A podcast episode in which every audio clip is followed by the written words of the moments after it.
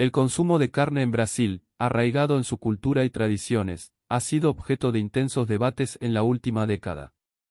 La vastedad de la Amazonía, que alberga una diversidad única, se ve amenazada por la expansión de la ganadería para satisfacer la demanda mundial de carne.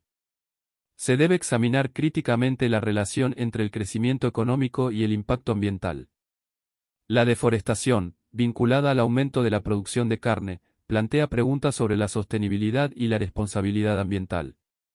La cultura gastronómica brasileña, conocida por su rica variedad de platos a base de carne, enfrenta una encrucijada. La conciencia sobre la ética animal y los efectos en la salud humana ha llevado a un aumento en la demanda de alternativas vegetales.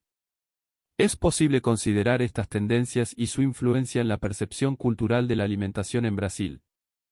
El dilema del consumo de carne en Brasil es multifacético, mezclando tradiciones arraigadas, desafíos ambientales y cambios culturales.